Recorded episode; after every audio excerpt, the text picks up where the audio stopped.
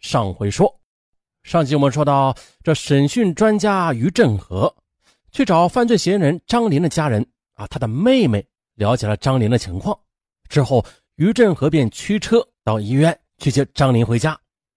在车里啊，他也取得了张林的信任，而这信任嘛，就来自于一瓶汽水和一块面包。张林一把夺过来，狼吞虎咽的吃了起来。上集咱们就说到这儿。接下来，于振和一行人急速行驶了约五个小时之后，到达了永吉县的万昌镇。而此时已经是中午十二时了，张林又开始喊饿，但是带来的面包和汽水已经全都让他给吃光了。几个侦查员也说应该吃点东西，反正吧，离这吉林市区不远，倒不如吃点东西再走吧。他们便下了车，五个大汉将张林夹在中间，走进了旁边的一个小饭店。在包间内，于振和让侦查员们都点了自己喜欢吃的菜，然后转过头来问墙角的张林：“张林啊，你喜欢吃什么？点个菜吧。”张林没有吱声，带着怀疑的目光瞅瞅四周的几个侦查员。于振和知道他的心理上已经对几个侦查员有了惬意，而这种效果嘛，正是目前所需要的。没事的，张林，有于叔在啊，你不用怕。要吃什么你就点，于叔让他们给你做好吃的。啊，我要吃土豆丝儿。张林脱口而出。于振和一听，心想啊，哎呦，你没点大龙虾已经不错了啊，这土豆丝儿还不是小菜一碟吗？啊，这些措施没有白费，确实是收到了良好的成效。再次上车前往吉林市区行驶的途中，张林是雷打不动的坐在于振和的身边，一口一个于叔的叫着。表情也自然了，话也多了，情绪也上来了。到了吉林市，于振和开始对张林的第一次审讯。在一间经过特殊布置的房间内，于振和、王杰还有两名未着装的民警与张林面对面，而张林则坐在靠墙的沙发上。哈，这样做的目的啊，就是为了消除以前审讯时给他留下的不良印象。张林呀，你说吧，于叔对你好不好啊？好啊，比我爸对我都好呢。嗨，他那老东西啊，生了却不管我，我早晚有一天得弄死他。于振和不仅一惊，哎，这张林确实有犯罪倾向啊。那他的犯罪倾向又是来源于什么呢？张林有精神病，这已经是得到确认的，但大凡精神病人都不正常，甚至啊不知道躲避法律的制裁，而他。奇怪了，他为什么又有逃避打击的意识呢？张林啊，你可不能这么想啊！你爸把你带到世界上，你呀应该感谢他才对，应该孝顺他才对。于振和接着又说：“张林啊，听于叔的话，好不好啊？”“嗯，好啊，我听你的，不傻了。”“于叔，我听你的，你给我买汽水喝，买面包吃，好不好啊？”张林开始有些犯傻相了。于振和心想。啊，原来他也会得寸进尺啊！看来这面包和汽水要的是没完没了了。似乎不给面包和汽水，自己就不是好鱼叔了。哈行啊，你啊要什么鱼叔都给你买，但是有个条件，你得和鱼叔说实话，行不？行。一听到有面包吃，有汽水喝，张林痛快的答应道：“好，那你说实话吧。”你是怎么杀的人？和于叔讲讲过程。于振和单刀直入：“谁说我杀人了？我没有杀。”于老头，你放屁！张林的火气顿时就上来了。如果旁边不是站着两个身强力壮的民警，这张林都不知道会干出个什么麻烦事来。哎，就在这时，门开了，而走进来的就是上次主审张林的侦查员刘春和。只见呢，刘春和笑嘻嘻的走进房间。哎呦，小张又来了！在公主岭待的怎么样啊？可是他的话还没有问完呢，张林呼的就站了起来，直奔着刘春和而去。啊！早有准备的两个侦查员直接的将他给摁住了。可尽管这样，张林还是破口大骂刘春和：“啊，去你妈的！你还没死啊？啊！我扒了你的皮！你老说我杀了人，我先杀了你们全家！”呃，刘春和吓了一大跳，夺路而逃。于振和强忍着没有笑出声来，看来啊，审这个张林还真得用点智慧呢，要不然还真的拿不下他的口供呢。接下来整整的一天，于振和一直在寻思着，怎么样才能让张林完全的与自己靠拢啊，服服帖帖的将案件交代清楚啊。张林是个精神病人，这一点是无法忽视的。他与正常人呢有着完全不一样的情绪变化规律和情感的表达方式，但是也许他的这些不同之处里啊，恰恰的隐藏着可以使他屈服的突破口。由此，第二天呢，于振和本来说好了要与家人一起到外边玩两天的，但是呢，本案又使他不得不向家人做了承诺：哎呀，来年吧啊，等再放假的时候，我一定带你们出去玩几天。此时的张林呢，在监所里边，进来之前呢，于振和见了他最后一面。只见于振和指挥其他人这样那样的干着活儿。其他人也都是这样称呼着于振和，说：“于处长，我们一定照办。”张林就感觉到了，哎呦，这老头儿一定是个大官啊！张林啊，你进去之后有什么麻烦事儿的话，就找我于叔，于叔替你做主。于振和笑呵呵地说。张林没有言语，心想：“哼，你们都让我讲什么杀人，我才不求你们呢。”管教民警带着张林进到监舍内，从来没有进过监舍的张林突然感觉啊，自己对这里充满了恐惧之情。每个号所里边有十多人，这些在押人员都剃着光头，浑身是疙瘩肉。张林不敢和他们说话，也不敢正眼看他们，甚至都不敢喘大气。再加上监所里边的伙食，每顿都是家常便饭。啊，当然了，没有汽水、面包好吃。想想汽水和面包，再看看眼前的饭菜，张林就难以下咽。但是没有办法啊，这肚子饿呀。可这还不是最折磨人的。监所里边每天都固定时间要求所有的在押人员静坐思过，而恰恰的张林他不是个能坐得住的人，他总想动一动。啊，可不知道是不是管理员故意安排的。还是自己命不好。张林身边坐着四个壮汉，个个都像铁塔一样。只要张林略有小动作，他们就立刻向他瞪眼睛，嗯，还用手指指着他的鼻子：“小子，想动可以，我就问你扛不扛揍吧。”张林很知趣儿，他知道他们中间任何一个人都够自己对付的，何况现在他们共有四个人呢。他从来没有受过这种气，可是也没有办法。张林心想：“哎呦，这这这什么时候是个头啊？啊，这样的生活什么时候能过得去呀？”他开始念起了于振和的好了。他突然想起啊，在进监所时，于振和说的“有事找于叔，我替你做主”这句话。哎，对了，为什么不找于老头呢？这里可真不是人待的地方啊！我要找于叔。张林先后几次的对着管教民警提出了要求。再次提审张林是三天之后的事了。那天实训之前的于振和又买了汽水和面包放到抽屉里。张林进到屋里就看到于振和了，立刻跪在地上：“ 于叔，我求你，你帮帮我吧！”“哎呦，孩子啊，怎么回事啊？你你快起来！”“啊，于叔前两天出差，有事的话你和于叔说，于叔替你做主。”于振和显得与张林很亲近，也很认真。于叔，你和他们说说，你是干部，说话他们一定会听的。别让我回那个耗子了，好不好啊？他们总是折磨我，我怕他们还不行吗？张林咧着嘴，任凭两个侦查员怎么拉也不肯起来。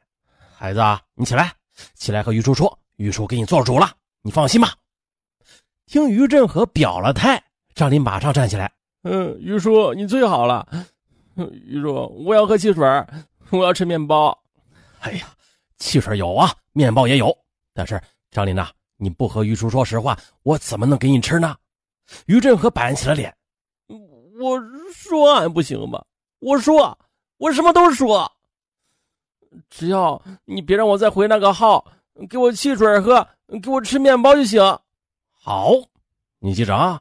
你自己说了要交代杀人的事儿，一定要讲实话。于振和掏出面包和汽水递给了张林，张林立刻大口吃了起来。吃完之后，他就开始交代了杀人的原因以及那四起案件的全部杀人过程。原来呢，张林的母亲患有轻微的精神病，也许是因为遗传的原因吧。张林的性格里也带着轻微的神经质，或者准确的说是精神不正常的一些东西。他性格很孤僻，很少与同学来往。虽然长得很高吧，很引人注目，可是他根本就不合群儿。他的性格和为人就像他的大个子一样，在校园里那绝对是一道风景。时间长了，有些调皮的同学知道他很老实，就开始拿他逗乐。他呢也不恼，常常不声不吭的就由他们玩闹一气。大概是在上初二时，有一次呢，张林去厕所，两个男同学发现情况之后，欺负他老实，就想了一个鬼主意，要吓吓他。他们偷偷的绕到厕所后边的粪池附近。当时呢是夏季，雨后粪池里都是高涨起来的脏水，向里扔一块石头就会发生巨大的声响。于是啊，他们就挑了一块很大的石头，趁着四周没有人，向粪池里这么一抛，这就扑通一声，这一声响呢，把正在聚精会神用力那啥的张林吓了一大跳。谁呀？他妈的，谁干的？张林瞬间呢感到大脑有些发热，稍后才意识到啊，这是有人在捣鬼呢，他就破口大骂起来。可这一骂不要紧儿，那两个学生更来劲儿了，捡起石头就往厕所里边砸去。其中有两块石头不偏不倚的就砸在张林的脸上。受到惊吓和打击之后，张林提着裤子跑了出来。哎，前面两个有本事你们别跑！我他妈我干死你们！学校很多学生都看到了这一幕。张林穿着短裤，外边的长裤拖到了膝盖处，一路小跑追着前面的两个同学。啊，成为了一道亮丽的风景线。不久的，这件事就出名了，校园里就广为流传这次事件。再后来，虽然老师对那两个学生进行了批评教育吧，但是张林的精神却似乎开始不正常了。也许与这件事情有关吧。几个月后的他的精神就显然与常人不同了，常常无缘无故的发怒，而且啊，还会做出一些让人不可理喻的事儿。人们都说。张林这孩子，这精神是越来越不正常了啊！可别像他的那个妈呀。而事实上，张林比他母亲要严重的多。之后不久，他就辍学了。张林说的，辍学之后，有时啊看到陌生人，他就觉得就像是当年用石头砸他的那两个同学，内心就越来越产生了强烈的杀人欲望。而这种欲望一旦到了非爆发不可的地步时，这就酿成了。惨重的杀人案。他做的第一起案件是在龙潭山上。这天呢，张林拿着弹弓在山上溜达，哎，看到一个逃课的初中生也正在打鸟，也喜欢打鸟的张林便凑到跟前，两人呢有说有笑的一起玩了起来。后来张林建议把打到的鸟用火烤着吃呗，那个初中生也是欣然同意了。他们生起了火，把鸟就用树枝给穿了起来。烤着烤着，张林的眼前忽然的就出现了一个奇怪的幻觉。哎，这不就是当年在厕所里用石块打我的那个学生吗？他怎么会在这儿啊？啊，这可是个好机会，我得报仇。接着呢，趁着对方不注意，张林就用路边的冰块从后边狠狠的砸向了初中生的头部。你给我死去吧你！对方应声倒在地上，没了生命。他又想。这鸟能烤着吃，这人也能烤着吃吧？于是啊，他就用火将他的尸体给焚烧了。啊，这是第一次。第二次，他又跑到了炮台山，哎，又遇到了两个逃学打鸟的初中生，几乎啊用同样的手段把两个人杀死了。然后他又跑到山下的一个工地保卫科，在那里拿走了一瓶柴油，还有一根木棍。然后又回到山上，用柴油将学生的尸体焚烧，又拿着木棍扒拉着火堆，还唱着歌仿佛啊就在玩耍一样快乐。大家想象一下，这是怎样的一幅情景啊！所以说，在荒山野林之中看到有人生火啊，勿靠近。嗯，另外两个受害的青年，据说一个也是精神不好。一天呢。张林在江沿一边打鸟，那次的张林带了斧头，巧遇被害人赵文军在江边散步，两人就搭上话了。说着说着啊，两人就发生了争执。张林一恼火，又产生了幻觉啊，觉得眼前这个人呢就很像是中学时欺负他的同学，便操起斧头将赵文军砍倒在地，然后抛尸江边，独自的扬长而去了。最后一次呢，被他打死的是吉林市玻璃厂的工人。中午时，那个工人从工厂跳墙出来，哎，恰巧遇到了正在墙外打鸟的张林。哎，干什么呢？别干什么坏事啊！工人吓唬他。啊，听到这话，张林眼前又出现了幻觉。他觉得啊，初中时欺负他的那小子又来了，于是冲上去操起斧头，便将他给砍死了。呃，你说冤不冤吧？随后呢？为了核实张林交代的情况的准确性，于振和带着张林到四个案件的现场进行了复核，结果证实现场情况和张林交代的完全一致。可是，鉴于张林患有严重的精神病，案子破获后啊，他又被送到了公主岭市精神病医院接受治疗。再后来的，从医务人员传出来的消息称，张林在精神病医院一直叫嚷着要杀死三个人，第一个。是他的父亲，他生了自己，却没有教育好自己，没有给自己好的生活环境。第二个是他的妹妹张燕，张林怀疑是妹妹举报了自己，这才导致自己被公安机关给抓获了。而第三个人就是审讯专家于振和，他欺骗了自己，不然自己不会又回到精神病医院。呃，他的病情轻重如何，可见一斑了啊。呃，说实在的。张林的病本来可能没那么严重，而之后之所以成了精神病，很可能就是由于校园霸凌造成的。哎，这已经接近于节目的尾声了。那节目的最后，尚文又把这个矛头指向了校园霸凌。确实的，在学校那会儿，这学生嘛，啊，可以说是孩子，啊这心智都不成熟，但是呢，已经有自尊心了。一个平常很老实。自尊心又极强的孩子，在遭受到了校园霸凌事件之后，那他就非常容易想不通。特别是这种欺凌的啊霸凌的行为啊，可能长期而反复不断，这样的话就极易使受害者造成身体和心灵方面的重大伤害。而更严重的，他能将受害者转变成加害者啊，就比如我们本案中的张林。那任何一个恶性案件的背后，它都是有起因的，而有些起因确实值得我们每个人去深思、去检讨。好了，本期案件到此结束，咱们下期再见。拜拜。